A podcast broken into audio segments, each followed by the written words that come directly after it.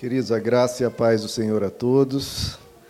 Convido os irmãos a abrirem suas Bíblias em Romanos, Romanos capítulo 2, carta do apóstolo Paulo à igreja de Roma, capítulo é o de número 2. Romanos capítulo 2.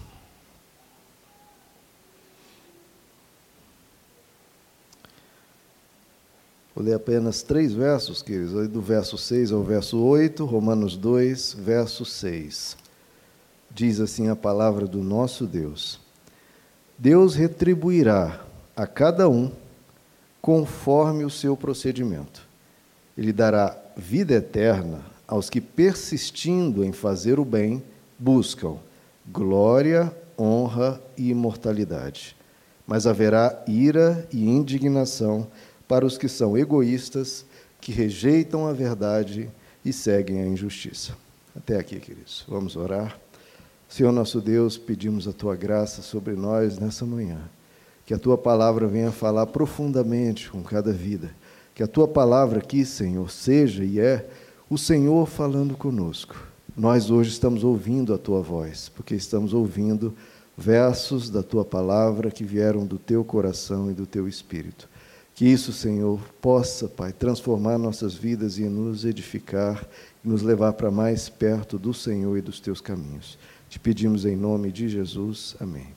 Podem se assentar, queridos? Vamos ler novamente esse trecho. Então, inicialmente, o trecho nos diz que Deus retribuirá, então Deus vai conceder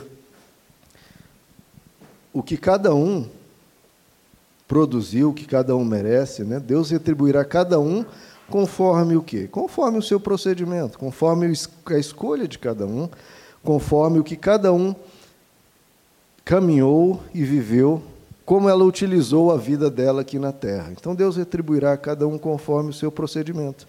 E aí os dois versos seguintes, cada verso mostra um caminho. Nós temos é, explicado aqui a mentalidade do espírito e a mentalidade da carne. Sempre há dois caminhos. E o primeiro verso é a mentalidade do Espírito, né? é o caminho de Deus, ele dará vida eterna. Então, para esses aqui, a recompensa é a vida eterna. Aos que, persistindo, então é, não é apenas fazer, é persistir em fazer o bem, buscam. Então, qual que é a busca dessas pessoas? E o que é a recompensa? Recompensa? A bênçãos, a cura, sim. Mas a recompensa é principal, é a vida eterna. Para quem busca o quê? Glória, honra e imortalidade. Hoje fala tanto em buscar bênção, buscar isso, buscar aquilo, mas o que a palavra nos ensina é buscar glória, honra e imortalidade. E o próximo caminho é o caminho da carne, a mentalidade da carne, com a sua respectiva retribuição. Haverá ira e indignação para, olha queridos, como isso é forte, os que são egoístas. Eu vejo que o foco das escrituras, diferente muitas vezes que as pessoas pregam, ah, bebida, isso, aquilo. Não, o foco principal é os que são egoístas. Veja como, como pouco se fala isso, né, queridos? A gravidade, o quão sério é o egoísmo. E haverá ira e indignação para esses, que são egoístas, que rejeitam a verdade e seguem a injustiça. Bom, queridos, esse aqui é o nosso, nosso verso de hoje: mentalidade do espírito, mentalidade da carne. E um dos pontos principais, mais destacados, e há em vários trechos das Escrituras sobre isso, que a mentalidade da carne é essencialmente e fundamentalmente egoísta. Quando a pessoa pensa em si e não está nem aí para os outros, para os demais ou para as consequências, ela pensa em si, ponto. Isso é muito perigoso, né, queridos? Um dos das definições que eu mais gosto do pecado, não sei se, se estaria correto agora, se seria Lutero, que ele fala que o pecado, ele define em latim, é incurvatus in si. É a pessoa que se curva, incurvatus, em si, ela se curva sobre si mesma, ela vive só em função de si mesma. Ela vive só para atender ao que ela deseja e pronto, acabou, não interessa ética, moral, Deus, o outro. Não, importa é o que eu quero e ponto, acabou.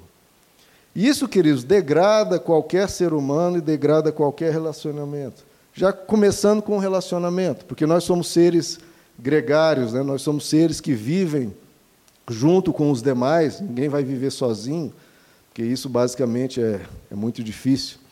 Aliás, né, na, na, nas prisões, uma forma que eles tratam, fazem de tortura é a solitária. Você prende uma pessoa sozinha por muitos dias, ela tende a perder a cabeça, perder, a perder a mente, a, a sanidade. Então, primeira coisa quanto a relacionamento.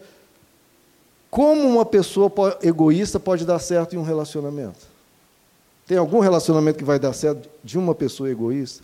Não tem como. Se forem dois egoístas, cada um vai pensar apenas no próprio umbigo e vão brigar sem parar. Vão estar sempre ambos insatisfeitos, porque ninguém quer atender aos desejos, atender às necessidades do outro. Cada um está cobrando apenas. Cada um só está pensando em si e falando que o outro tem que fazer por ela o que ela não faz para o outro. Então não há uma relação de troca. E, portanto, nem há uma relação, não há uma reciprocidade. É cada um fechado e, e apenas interessado em si mesmo. E tudo que fazem não vai gerar nada, porque não é voltado para o outro. E, portanto, só vai vazio vazio nos dois. Isso se forem dois egoístas. Se for um egoísta e uma pessoa mais amável, vai ser um jugo desigual e só haverá sofrimento. Né? Queridos, o que a Bíblia nos mostra é que o amor, eu gosto desse termo, é o elo perfeito. Lá em Colossenses capítulo 3, o apóstolo Paulo diz: Portanto, vocês que são povo escolhido de Deus. Então, como povo escolhido de Deus, santo e amado, veja, nós partimos, queridos, já de uma situação em que nós somos amados. Vocês, como povo escolhido de Deus, santo e amado, revistam-se. E aí é o que a palavra sempre ensina. Do que, é que a gente deve se revestir?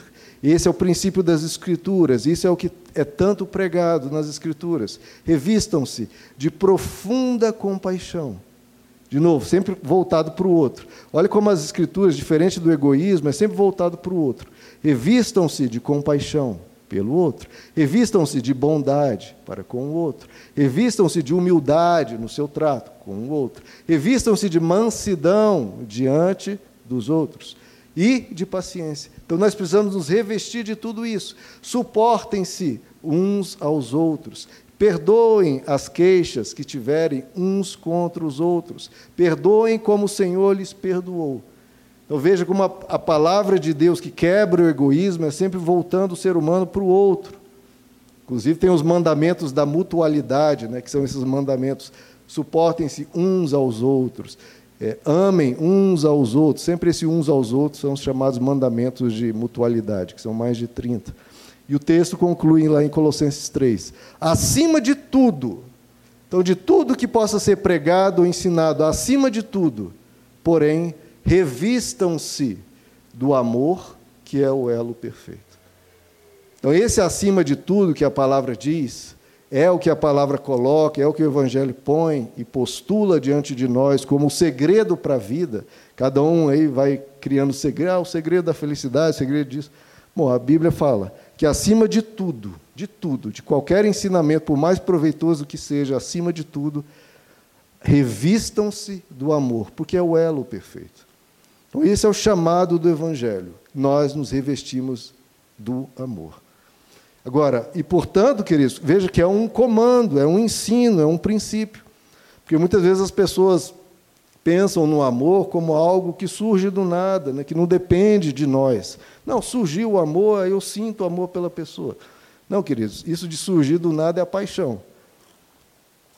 Que surge do nada e some do nada e é de curta duração. Isso é a paixão. Que é aquele sentimento de posse, aquele entusiasmo quando encontra uma pessoa quando começa a conhecer uma pessoa. Isso não dura muito, porque não é para durar muito, né? apenas um entusiasmo, uma alta expectativa ali do momento. Agora, o amor, ele não apenas pode, como deve ser desenvolvido. Veja como é o comando: revistam-se do amor. Então, é um comando para nós, algo que nós precisamos nos empenhar e nos dedicar. Amem, é uma mensagem das, da palavra de Deus o tempo todo. Amem. E se é um conselho, é um ensino, é um mandamento, então pode e deve ser desenvolvido. Nós somos chamados até a amar o inimigo. Né? Quando é que vai surgir um amor natural? Né? Ah, eu acho aquele inimigo meu tão bonitinho, tão legal. Não, é o inimigo. Ninguém ama naturalmente, entre aspas, o inimigo. Isso é uma decisão de consciência, é uma decisão de fé, é uma decisão de crença. Não, eu creio no amor. Eu sei que esse é o princípio da palavra de Deus. É assim que a palavra de Deus me ensina a viver e a tratar a todos. Então é algo da consciência, é um algo de escolha, de estilo de vida. Eu decido amar. Por mais que aquela pessoa seja contrária a mim, por mais que aquela pessoa pense diferente de mim, tenha uma ideologia política diferente, um candidato político diferente, uma concepção religiosa diferente, uma concepção sexual diferente, de mim só deve partir, como cristão, o que a palavra nos ensina: o amor. Revistam-se do amor. É sempre amar o inimigo ou qualquer pessoa. Na verdade, o cristão não deve ter nenhum inimigo. Os outros podem se fazer inimigos de nós, mas nós não devemos ser inimigos de ninguém. Então veja, queridos, é uma escolha de vida, é uma escolha de prática, é uma vivência da fé. A palavra de Deus nos diz que a fé atua pelo amor. Veja, como é a verdadeira fé atua? Ela só atua pelo amor. É assim que o Evangelho concebe a questão da fé. É uma fé que atua pelo amor.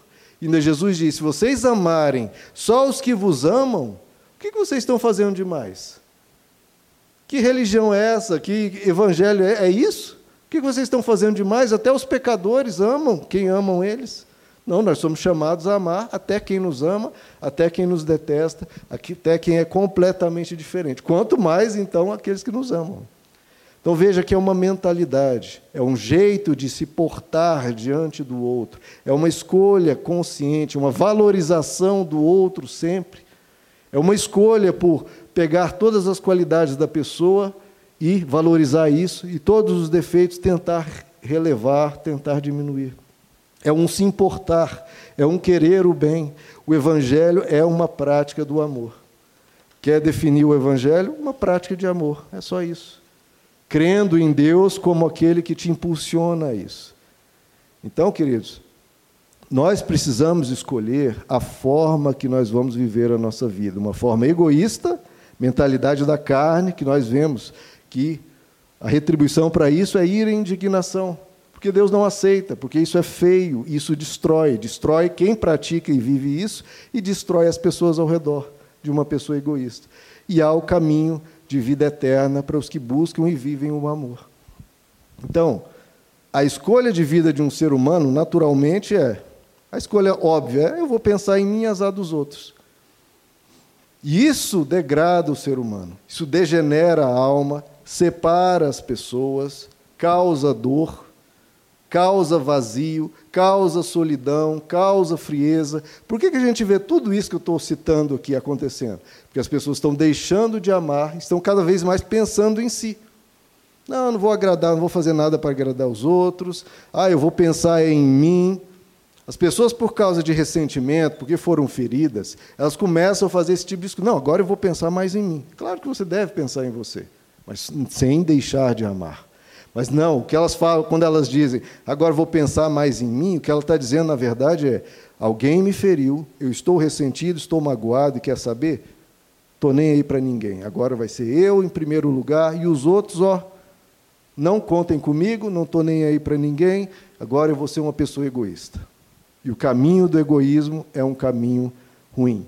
Que, de novo, deixo só listando aqui: degrada a sua alma, só fortalece mágoas e ressentimentos, separa as pessoas, causa dor e gera o que a gente tanto vê por aí: vazio, solidão, frieza, relativização da moral. Porque se eu vou pensar em mim, eu vou fazer minhas coisas erradas, porque o que importa sou eu.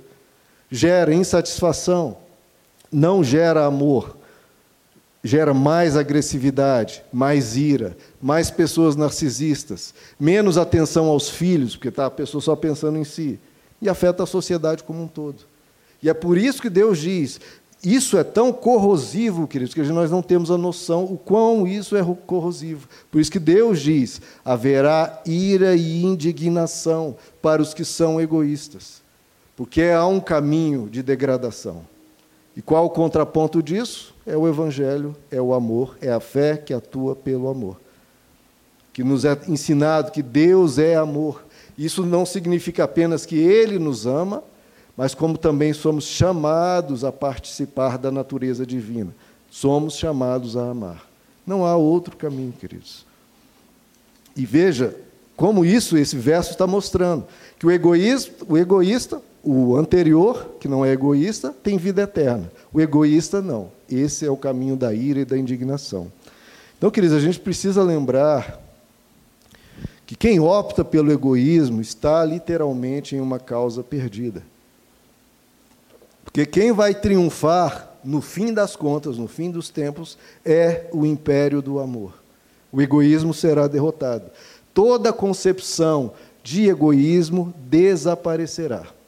É algo perecível, até pela sua própria natureza, de degradação e destruição. Vai acabar.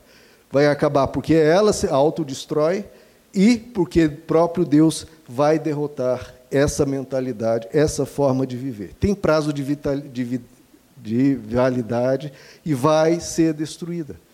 Então, por que, que nós vamos viver no nosso dia a dia algo que está condenado à destruição? Porque Deus vai destruir o egoísmo. Deus vai findar isso que causa todo o mal no mundo.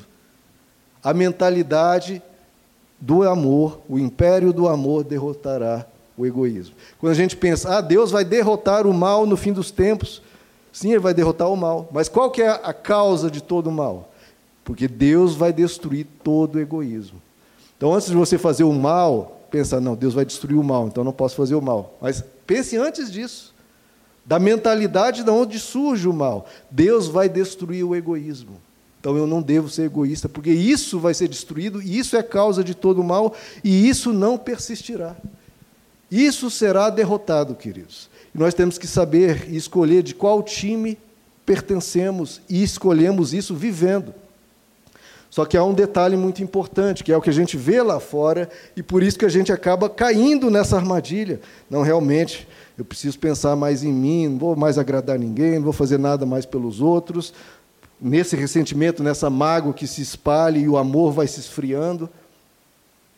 Então nós temos que ter esse cuidado, porque a mentalidade do egoísmo, antes do fim, até antes do fim, vai triunfar. Que é o que a gente vê. O egoísmo triunfa. É o que Jesus diz, o amor de muitos, ele vai se esfriar. Então você vai ver aí, com o passar dos anos, o egoísmo vencendo. E o amor se esfriando, porque Jesus disse que o amor de muitos se esfriaria. Então, o amor vai sendo derrotado e o egoísmo vai vencendo. E parece aquele triunfo, né? E a gente parece que sempre quer ficar do lado do vencedor, né? É realmente todo mundo é egoísta, todo mundo pensa só em si, por que, que eu vou pensar nos outros? Eu não. Vou ficar eu pensando nos outros e ninguém pensa em mim? Cuidado, queridos, porque você está entrando para o time que vai ser derrotado. Por mais que esse time esteja ganhando, e às vezes até de goleada, esse time será derrotado. O egoísmo vai triunfar, queridos, até que chegar o fim. Até quando vem o fim dos tempos, e aí o egoísmo, quando o egoísmo estiver mais vitorioso, tendo derrubado o amor, tendo derrotado o amor, e o amor quase extinto no coração dos homens, como foi nos, nos, tempos de Noé, Jesus até fala: será como nos tempos de Noé. Quando o amor estiver quase extinto, o, o próprio amor virá e derrotará o egoísmo de uma vez por todas. Então, atenção, queridos. Se a sua mentalidade se adequa, seja por ressentimento, seja por ferido, seja por mágoas, seja por estar cansado, cansado de amar, estou cansado de fazer o bem nesse mundo que todo mundo é esperto, todo mundo não está nem aí para ninguém, e eu fazendo o bem, eu fazendo o bem e não recebendo nada em troca. Meus amados, como a palavra de Deus nos ensina, não vos canseis de fazer o bem. Aquele que perseverar até o fim receberá a coroa da vitória. Nós temos que saber que sim, o egoísmo vai nos derrotar. Vamos ser desestimulados, porque a gente vai vendo as pessoas sendo egoístas. Não abandone sua fé, porque essa é a fé do Evangelho. E o amor triunfará no fim. Por mais que o amor de muitos se esfriará, aquele que é o próprio amor virá em nosso socorro. Convido os irmãos, queridos, abram aí comigo em 2 Timóteo capítulo 3, para vocês para nós analisarmos como serão os últimos dias. 2 Timóteo, capítulo 3. Que é uma coisa que eu sempre coloco aqui, né? As pessoas pensam, ah, não fica aquela dúvida evangélica, né? Ah, como é que vai ser o fim dos tempos? Vai ter guerra, vai ter peste, vai ser terremoto? Eh, quais vão ser os sinais do fim dos tempos? O que, é que vai estar acontecendo em Israel? Como é que vai ser o anticristo? Como é que vai ser né, o governo global? Essas coisas. As pessoas só discutem isso. Eu acho Desculpa, mas eu acho isso. Nem falar nada, não, porque me cansa essas coisas. Porque olha o que a, a palavra trata dessas coisas, trata. Mas onde que está a ênfase? Olha aqui em 2 Timóteo capítulo 3. Que eu já até citei algumas ênfases. Jesus diz: no fim dos tempos o amor de muitos se esfriará. Esse é o principal, a principal gravidade. Agora, olha que o apóstolo Paulo diz, 2 Timóteo 3, verso 1. Saiba disto. Como é que vai ser, meus irmãos? nos últimos dias sobrevirão tempos terríveis. Por quê, pastor? Por causa da peste, da fome. Tudo isso pode até pode ir a ocorrer, mas olha o que é terrível, é o que se dá dentro de nós. Os homens serão, olha só, o ponto nosso aqui, o ponto principal, e é por onde começa. Os homens serão, olha a tristeza de Deus, queridos, os homens serão egoístas, serão avarentos, serão presunçosos, arrogantes, blasfemos, desobedientes aos pais, ingratos, ímpios, sem amor pela família, irreconciliáveis, ou seja, não perdoa, caluniadores, fake news para todo lado, sem domínio próprio, todo mundo grita, xinga, não está nem aí, cruéis, inimigos do bem, traidores, precipitados, soberbos, mais amantes dos prazeres do que amigos de Deus, tendo alguns, né, faz aquela aparência de piedade, mas negando o seu poder. Afaste-se desses também. Olha, queridos, como é triste isso. O fim dos tempos no coração humano, o ser humano se degradando. E nós temos que escolher, porque a maioria vai ser assim. Quanto mais a gente se aproxima do fim dos tempos, a maioria vai ficando assim. E a gente quer ficar do time da maioria e que vai estar vencendo por um tempo, ou do time da minoria, do remanescente de Deus e que triunfará no fim. Escolha, queridos. Sempre quando você vê as pessoas adotando, mesmo com aparência de piedade, não, eu tenho que pensar mais em mim, porque estão me passando para trás. Cuidado, queridos, com essas aparências, né? Não, é porque eu tô, tenho que me cuidar. Tudo bem, sim, se cuide, se proteja. Mas cuidado que se essa palavra não é só um eufemismo para não estou nem aí para ninguém, não quero saber mais de ninguém, o meu negócio é pensar em mim. Você entrou para o time de lá. Porque é o que as pessoas fazem. Por que, que as pessoas muitas vezes entraram para o caminho do egoísmo? Porque foram feridas e se cansaram de fazer o bem. Não se cansem de fazer o bem. Veja, queridos, na época do Império Romano, está, isso é até registrado, os cristãos eram ridicularizados. Ridicularizados por quê? Porque eles falavam de amor, falavam de perdão, e os romanos, que eram um povo guerreiro, um povo forte, um povo violento, um povo agressivo, tinham outras virtudes. As virtudes para eles era a coragem, era a fibra. Esses cristãos aí são um bando de gente carente, gente melosa, gente pacata. Esse povo aí não serve para nada, não. É só um povinho aí fraco. Falavam até essa coisa de servir, isso é coisa de escravo, isso é religião de escravo, servir. Não, eu estou aqui para ser servido. Eu estou aqui para dominar. Essa era a mentalidade do Império Romano. A mentalidade do Império Romano, em vez do, da prática do amor, era o egoísmo, era o jogo de poder, era relacionamentos por interesse, era dominar. E os romanos massacravam o povo do amor. E quem venceu? Um era a maioria na prática do poder e achavam-se imbatíveis. Quem venceu? Então lembre-se disso, queridos. Quem venceu lá atrás e quem vencerá. E isso acontece, que de vencer, quem vencer, né, o próprio Jesus diz né, que os mansos herdarão a terra. Os romanos, não, quem vai herdar a terra são o povo combativo, o povo guerreiro, foram vencidos pelos mansos.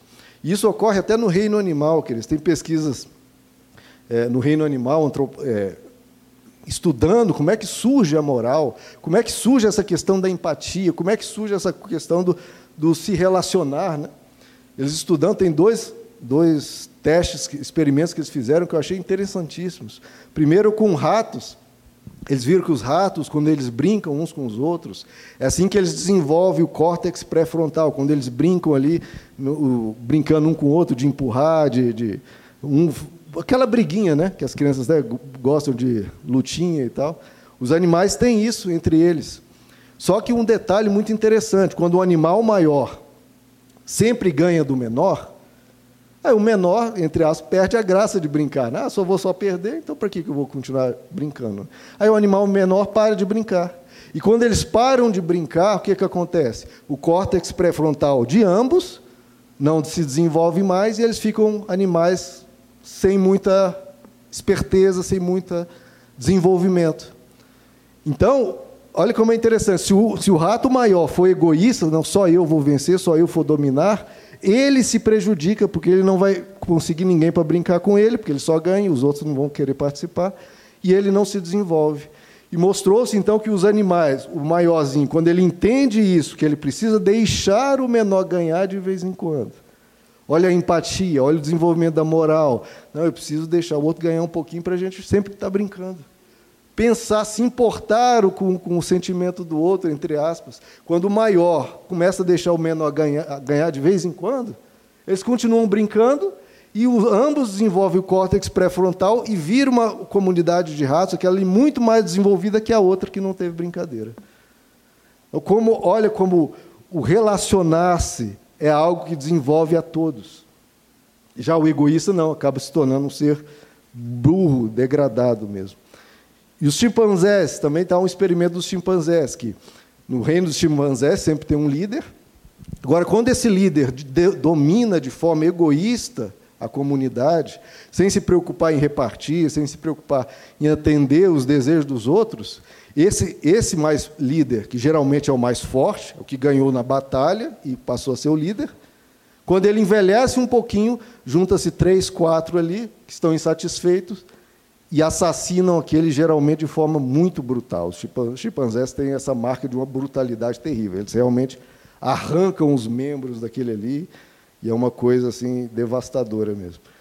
Então, olha como o egoísmo, ele triunfa, mas é por um breve tempo, até que se revoltam os demais que não aceitam aquilo. Já o líder chimpanzé, que dura mais tempo, é aquele que atende os anseios, reparte com mais generosidade, e aí se torna uma comunidade mais pacificada, tranquila e que se desenvolve. Então, olha como o egoísmo degenera tanto a sociedade quanto a própria pessoa egoísta. Já quando há um relacionar-se de amor, Todos são beneficiados. Todos são beneficiados. Diferente de um jogo, jogo de poder que é sempre guerra, sempre conflito, sempre discussão, sempre ira, sempre discórdia, sempre gritaria, sempre xingamento. No amor, não. Há uma paz em que todos se desenvolvem, todos têm mais paz, têm autoestima, têm confiança, têm segurança, têm alegria, têm harmonia. Por isso que o amor é o elo perfeito. Veja que até no reino animal isso é válido. É um elo, é algo que produz o bem. Já os homens, os seres humanos, estão acreditando cada vez mais no egoísmo e no jogo de poder e na disputa e na discórdia para conseguir. Não, queridos, para você conseguir as coisas é melhor ceder. Você tentar conseguir pela força não vai dar certo. Então, queridos, o grande inimigo de Deus, do mundo e do ser humano é o egoísmo. Por quê, queridos? Porque o egoísmo é a fonte de todo o mal. Por que, que uma pessoa vai fazer o mal? Porque está pensando no outro? Eu me importo muito com ele aqui, eu vou fazer o mal. Não, a pessoa só faz o mal por um único motivo, por pensar em si mesmo. Por que, que eu vou dominar? Por que, que eu vou humilhar? Por que, que eu vou ser violento? Por que, que eu vou roubar? Por que, que eu vou explorar? Por que, que eu vou ser desonesto? Porque está pensando em si. Toda fonte de pecado é no egoísmo. A pessoa não está pensando no outro, está pensando em si mesmo. Porque se pensar no outro, a pessoa não vai fazer o mal. Por isso que a Bíblia diz que o amor é o cumprimento da lei. É o amor que cumpre a lei. Porque o amor pensa no outro. E aí vai cumprir a lei, porque está pensando no bem do outro. Agora, quando pensa em si mesmo, a tendência é há uma grande chance de fazer o mal. Então, a maior heresia que podemos cometer, queridos, a maior blasfêmia, a maior apostasia, o maior abandono da fé é abandonar essa vivência, abandonar a prática do amor e cairmos nesse erro perigoso do egoísmo que nos degrada, queridos, que degrada relacionamentos e degrada o mundo. A nossa vida mostra o que nós cremos. Nós temos que mostrar o que nós cremos vivendo, atuando pelo amor. Porque quem crê no Evangelho, quem ama, crê no Evangelho. Quem não ama, não crê no Evangelho. É simples assim. O apóstolo João aponta isso, e eu acho isso maravilhoso. Lá em 1 João capítulo 4, ele diz: Amados, amemo-nos uns aos outros. De novo, o mandamento de mutualidade aí, uns aos outros. Amados, amemo-nos uns aos outros, pois o amor procede de Deus. Aquele que ama é nascido de Deus e conhece a Deus. Então, olha como é simples. Quem ama é nascido de Deus e conhece a Deus. Ah, pastor, e quem não ama? Quem não ama, está escrito, não conhece a Deus, porque Deus é amor. Então veja como a fé do Evangelho é bem simples. Quem ama é nascido de Deus, conhece. Quem não ama, não conhece a Deus, ponto. Então quem vive o egoísmo está fazendo uma escolha de se afastar de Deus, porque é o que está escrito haverá ira e indignação para os egoístas, porque escolheram um caminho que só vai redundar em mal, só vai redundar em separação, só vai redundar em pessoas egoístas, frias, isoladas umas das outras. Então, queridos, nós não vamos ser medidos pelo que dizemos crer. Ah, eu creio em Jesus. Ah, eu creio na Bíblia. Não vamos ser medidos pelos louvores que cantamos. Ah, eu cantei louvor pra caramba. Não, você vai ser medido pela sua escolha de vida, que é ou amar ou ser egoísta. Os que buscam glória, honra e imortalidade, que buscam uma fé que atua pelo amor, e aqueles que são egoístas. É assim que a gente define o que nós cremos. Se nós cremos no Deus que é amor, no Deus que pregou o amor todos os dias que esteve na terra e o Deus que morreu por amor. A grande pergunta não é, ah, o que, que você crê? Não. Ah, você crê. Quem, quem diz isso? Até esqueci qual a passagem. Acho que é Tiago, né? Ah, você diz que crê em Deus? Ah, os demônios também creem que Deus existe. Creem e tremem. Não basta dizer, ah, eu creio em Deus. Grande coisa, os demônios também creem e tremem. A grande ponto e a grande pergunta é: você ama? Essa é a pergunta do Evangelho. Você ama? Se sim, você crê no Deus que é amor. Você é nascido de Deus e conhece a Deus. Se não, não. Então, o importante, queridos, é nós vivenciarmos o amor. Jesus pergunta para Pedro, né? Depois que ressuscita, se encontra com Pedro e pergunta: Pedro, tu me amas? Ah, Jesus, eu amo demais e tal e tal. Ama mesmo? Então apacenta minhas ovelhas. Se você está dizendo que me ama, então vá viver o amor. Vá cuidar do próximo. Porque eu não quero amor de palavra, não quero dizer, lindos discursos. Você me ama? Então apacenta minhas ovelhas. Vá cuidar das pessoas ao seu redor. Meu irmão, se você serve ao Deus que te ama, vá amar as pessoas ao seu redor. Ah, eu creio em Deus, muito lindo. Não. Vá cuidar das ovelhas de Deus que estão ao seu redor. Vai cuidar dos teus filhos, vai cuidar dos teus pais, vai cuidar dos teus irmãos, vai cuidar do teu cônjuge, vai cuidar dos seus amigos, vai elogiar, vai expressar amor, vai se importar. É isso que o Evangelho nos chama a viver, queridos. É amar na vida, no dia a dia. João, João até diz, né? As pessoas dizem que amam a Deus, que não veem. Ah, muito cômodo, né? Apóstolo João fala isso. Ah, você diz que, que ama a Deus que você não vê, e ao, o irmão você não está nem aí. É muito cômodo dizer que ama a Deus, queridos. Eu quero ver isso tem implicação no dia a dia, tem implicação na pessoa ao seu redor. Não é dizer, ah, eu amo a humanidade. Por isso que o Evangelho, em vez de falar de humanidade, fala, não, ame o próximo. Ame quem está do seu lado. Porque amar o distante, ah, eu tenho tanta compaixão pelas pessoas da África. Ah, muito bem, mesmo, mas e a pessoa do seu lado? É muito fácil amar lá longe, amar a humanidade. Tem até um humanista aí, famoso, esqueci o nome dele, que ele redigia textos belíssimos sobre a importância de cuidarmos da humanidade, amar a humanidade. Sabe onde estavam os filhos dele? Ele largava no orfanato. Queria nem saber dos filhos. Então, parar dessa história de falar e começar a viver com o próximo, com a pessoa que está do seu lado. Ame o próximo. E ame as pessoas com seus defeitos, com os defeitos que ela tem. Porque ninguém aqui é perfeito. Não dá para esperar que uma pessoa seja perfeita para amá-la. Ah, não, aqui a pessoa tem muitos defeitos, muitos problemas, por isso que eu não me importo. Não. O amor é demonstrado amando quem erra. Nos, seus, nos momentos ruins dela, na, em, em oferecer ajuda quando ela precisar de ajuda, amar ela no seu mau humor, amar a pessoa nos seus defeitos. O amor é necessário diante da imperfeição. Por que, que Deus nos salvou? Porque Ele nos amou, diante das nossas imperfeições. Porque sem o amor, a imperfeição gera conflito, gera distúrbio. Mas o que o Evangelho nos ensina é que o amor cobre uma multidão de pecados. O amor cobre uma multidão de pecados. Ah, pastor, eu até amo, só que a pessoa pisou na bola. Ou como o apóstolo Pedro, ah, Jesus, eu perdoo uma pessoa que eu amo até quantas vezes? Até sete. Ainda se achando né, o generoso. Ah, olha como eu sou bom, perdoo até sete vezes.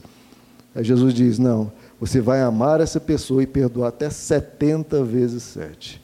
Você vai perder a conta, e é para perder a conta mesmo, porque não é para contar. O princípio do Evangelho, queridos, é que nós precisamos amar as pessoas. E precisamos viver isso. E todos querem estar, né, queridos, perto do amor, perto de alguém amável. E isso é uma prova que todos deveriam amar. Todos deveriam amar, porque todo mundo quer ser amado. Todo mundo se sente bem diante de uma pessoa amorosa. Isso prova que você deve amar.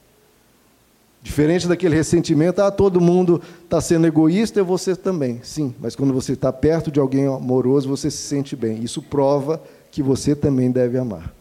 Até o psicopata, que não tem sentimento nenhum, gosta de alguém que lhe trate bem, gosta de alguém que lhe sirva, que lhe elogie, que lhe ame.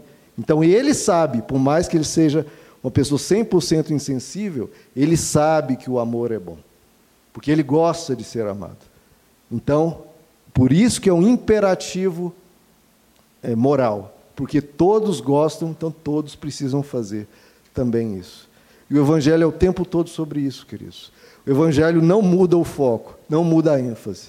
O Evangelho diz que o amor é o cumprimento da lei, diz que o amor é a essência de Deus, diz que o amor é o maior de todos os dons espirituais, é um fruto do Espírito Santo, é o resumo da lei e dos profetas. Jesus resumiu as Escrituras no amor, isso resume a lei, os salmos e os profetas. É, nas palavras de Jesus, o maior mandamento, é o que Cristo demonstrou por nós ao morrer é o caminho, nas palavras do apóstolo Paulo, é o caminho sobremodo excelente, é o maior dos três maiores, porque ele diz: agora nos resta a fé e a esperança e o amor. Destes três, o maior é o amor. É a expressão de quem conhece a Deus, como nós falamos, é o que cobre uma multidão de pecados, é o mandamento que ele nos trouxe: eu amo, amem como eu vos amei. E é o que Jesus viveu até o fim. Ele nos amou e amou-os até o fim. Então, queridos, nós precisamos lembrar o caminho que nós estamos aqui, está sendo anunciado nas Escrituras e é o caminho de Deus. É o caminho do amor. Não é o caminho de um conjunto de dogmas, não é um caminho de ah, o que você precisa saber sobre a vida eterna? Como é que vai ser? Como é que não vai ser? Tudo isso você vai saber quando chegar lá, meu irmão. Ah, como é que vai ser o fim dos tempos? Como é que vai ser isso? Será que Moisés, né? Que, quem, Caim casou com quem? Essas perguntinhas evangélicas, curiosidades sem importância nenhuma. O mais importante, queridos, não é saber esses detalhezinhos minuciosos que a Bíblia nem entra em detalhes muitas vezes. O grande ponto do Evangelho é: você ama ou não ama? Você vive isso com o seu próximo e vive isso como uma escolha consciente todos os dias. Você não está cedendo ao esfriamento do amor que a gente vê lá fora, ao aumento galopante do egoísmo. que nós vemos que nos últimos dias as pessoas serão assim. Como você será nos últimos dias? Como você será hoje? Como é que você será amanhã? Como é que você será como escolha de vida até o fim dos tempos, até o fim da sua vida? Nós vamos nos cansar de fazer o bem, sendo derrotados pelo que, pela frieza e pelo muro que está diante de nós, ou nós vamos insistir nisso? Não interessa o que as pessoas digam, o que as pessoas estão fazendo. É minha escolha. Eu não vou mudar, porque o meu Deus não muda. As pessoas são más, são egoístas. Eu vejo a dor de Deus quando ele vê a degradação do ser humano, mas ele não abandona a postura dele de ser o Deus do amor. Esse vai ser o time que vai vencer no fim, queridos. O egoísmo está destinado a findar. Qual caminho nós vamos seguir? Escolha isso, queridos. Escolha o amor. Essa é a sua prática de fé. Essa é a sua vivência de fé. É viver o Evangelho. É amar todos, sempre, pessoas, mesmo os maus, mesmo os egoístas, mesmo os inimigos, todos, nós somos chamados à prática do amor. E eu acho que esse é o Deus, queridos, que merece ser servido. Esse é o Deus que vale a pena servir, porque é o Deus que serve antes de nos chamar a servir, que ama-nos primeiro antes de nos chamar a amar. Vamos ficar de pé, queridos?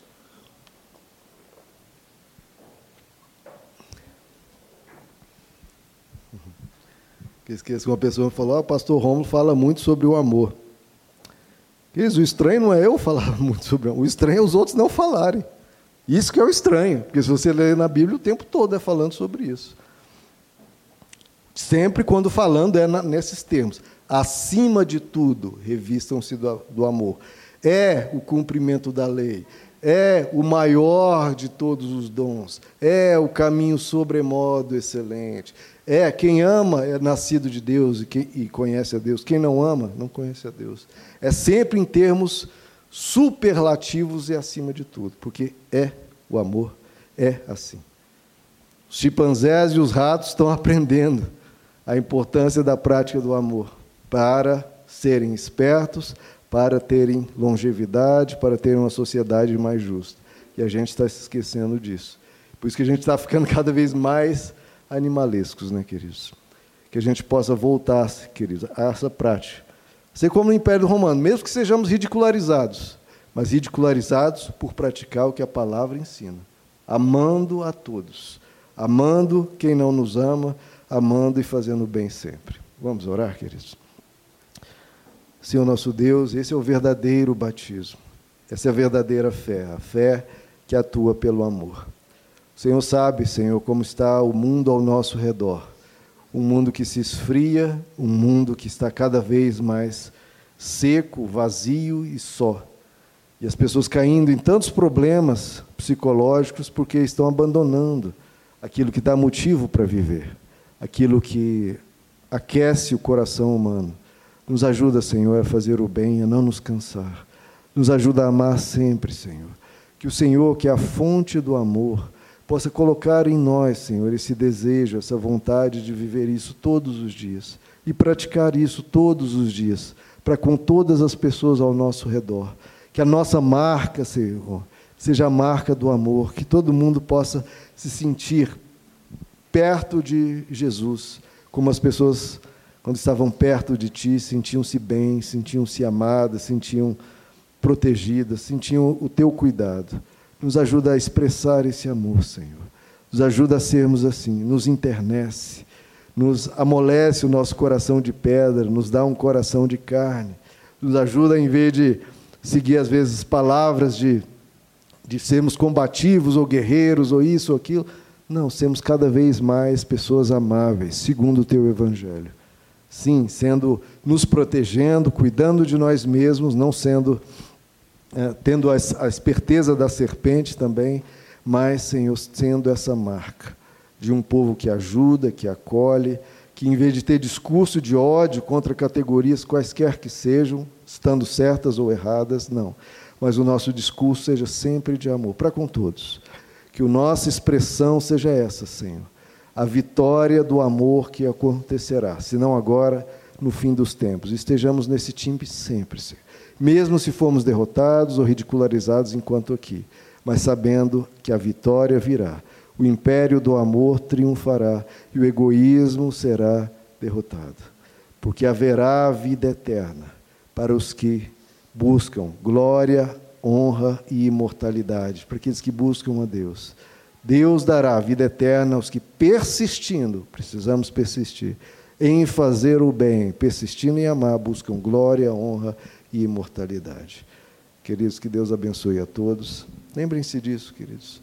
Porque a prática natural, a prática do dia a dia, a natureza caída nossa é sermos egoístas. Precisa dessa escolha consciente. Não, eu preciso amar, eu preciso servir, eu preciso fazer o bem. Ah, isso desgasta, isso a pessoa não valoriza. Meu irmão, nada disso interessa. Interessa é a nossa escolha de fé. As pessoas não valorizavam o que Jesus fez, ele fez assim mesmo. Que a gente faça o bem sempre, lembrando do nosso Deus que fez por nós.